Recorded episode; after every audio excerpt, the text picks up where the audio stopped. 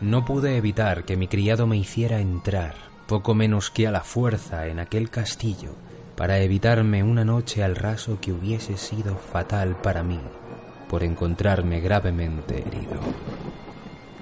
Era el castillo, uno de aquellos edificios mezcla de grandeza y melancolía, que desde remotos tiempos han levantado sus soberbias fachadas en medio de los Apeninos tan grandes en la realidad como en la imaginación.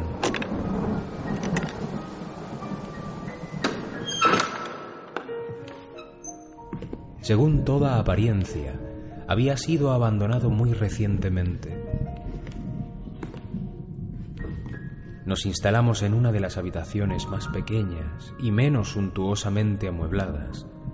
Estaba situada en una torre aislada del resto del edificio. Su decorado era rico, pero antiguo y sumamente deteriorado.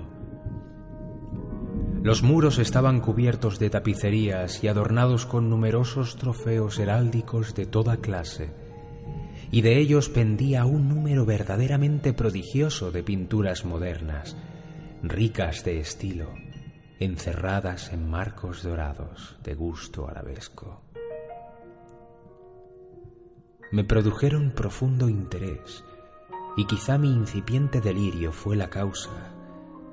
Aquellos cuadros colgados no solamente en las paredes principales, sino también en una porción de rincones que la arquitectura caprichosa del castillo hacía inevitables.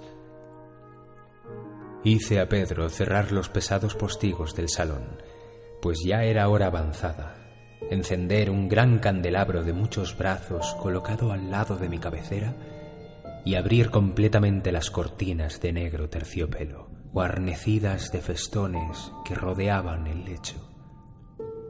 Lo quise así para poder, al menos, si conciliaba el sueño, distraerme alternativamente entre la contemplación de estas pinturas y la lectura de un pequeño volumen que había encontrado sobre la almohada y que trataba de su crítica y análisis. Leí mucho tiempo. Contemplé las pinturas religiosas devotamente. Las horas huyeron, rápidas y silenciosas, y llegó la medianoche. La posición del candelabro me molestaba y extendiendo la mano con dificultad, para no turbar el sueño de mi criado, lo coloqué de modo que arrojase la luz de lleno sobre el libro. Pero este movimiento produjo un efecto completamente inesperado. La luz de sus numerosas bujías dio de pleno en un nicho del salón que una de las columnas del lecho había cubierto hasta entonces con una sombra profunda. Vi, envuelto en viva luz, un cuadro que hasta entonces no había advertido. Era el retrato de una joven ya formada, casi mujer. Lo contemplé rápidamente y cerré los ojos. ¿Por qué? No me lo expliqué al principio, pero en tanto que mis ojos permanecieron cerrados, analicé rápidamente el motivo que me los hacía cerrar. Era un movimiento involuntario para ganar tiempo y recapacitar para asegurarme de que mi vista no me había engañado, para calmar y preparar mi espíritu a una contemplación más fría y serena. Al cabo de unos minutos miré de nuevo el lienzo fijamente. No era posible dudar, aun cuando lo hubiese querido, porque el primer rayo de luz, al caer sobre el lienzo, había desvanecido el estupor delirante de que mis sentidos se hallaban poseídos, haciéndome volver repentinamente a la realidad de la vida. El cuadro representaba, como ya he dicho, a una joven.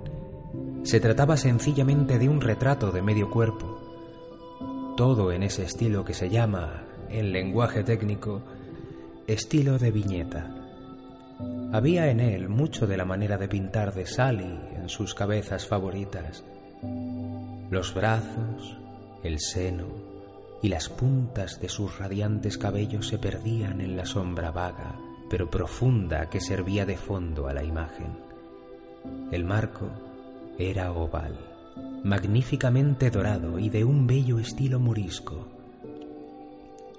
Tal vez no fuese ni la ejecución de la obra, ni la excepcional belleza de su fisonomía lo que me impresionó tan repentina y profundamente.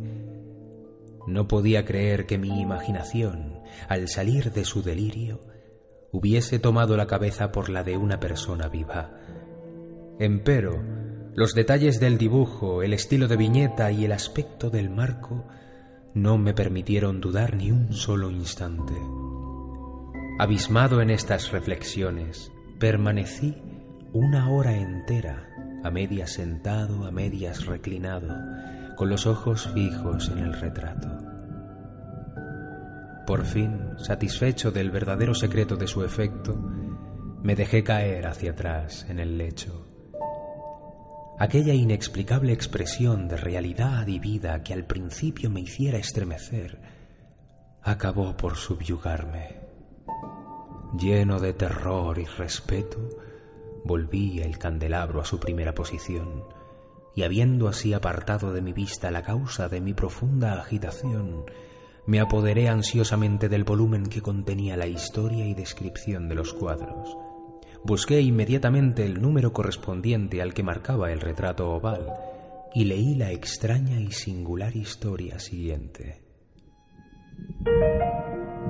Era una joven de peregrina belleza, tan graciosa como amable, que en mala hora amó al pintor y con él se desposó. Él tenía un carácter apasionado, estudioso y austero, y había puesto en el arte sus amores. Ella, joven, de rarísima belleza, todo luz y sonrisas, con la alegría de un cervatillo, amándolo todo, no odiando más que el arte, que era su rival, no temiendo más que a la paleta, los pinceles y demás instrumentos importunos que le arrebataban el amor de su adorado.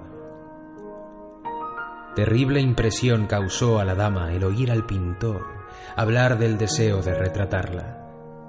Mas era humilde y sumisa, y se sentó pacientemente durante largas semanas en la sombría y alta habitación de la torre, donde la luz se filtraba sobre el albo lienzo solamente por el cielo raso.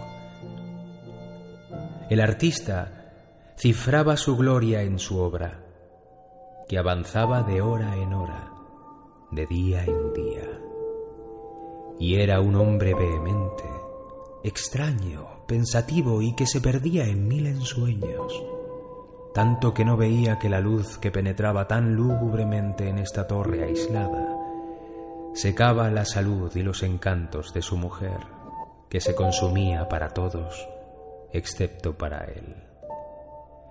Ella, no obstante, sonreía más y más, porque veía que el pintor, que disfrutaba de gran fama, experimentaba un vivo y ardiente placer en su tarea y trabajaba noche y día para trasladar al lienzo la imagen de la que tanto amaba, la cual de día en día se tornaba más débil y consunta.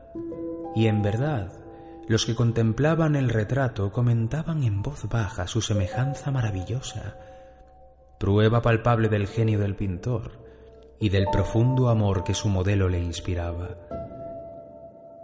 pero al fin, cuando el trabajo tocaba a su término, no se permitió a nadie entrar en la torre, porque el pintor había llegado a enloquecer por el ardor con que tomaba su trabajo, y levantaba los ojos rara vez del lienzo, ni siquiera para mirar el rostro de su esposa, y no podía ver que los colores que extendía sobre el lienzo se borraban de las mejillas de la que tenía sentada a su lado. Y cuando muchas semanas hubieron transcurrido y no restaba por hacer más que una cosa muy pequeña, solo dar un toque sobre la boca y otro sobre los ojos, el alma de la dama palpitó aún, como la llama de una lámpara que está próxima a extinguirse. Y entonces el pintor dio los toques, y durante un instante quedó en éxtasis ante el trabajo que había ejecutado. Pero un minuto después se estremeció, palideció intensamente herido por el terror y el miedo le hizo hablar para sí mismo. Esto parece como si. como si estuviese viva, como si fuese la vida misma. Se volvió bruscamente para mirar a su amada y estaba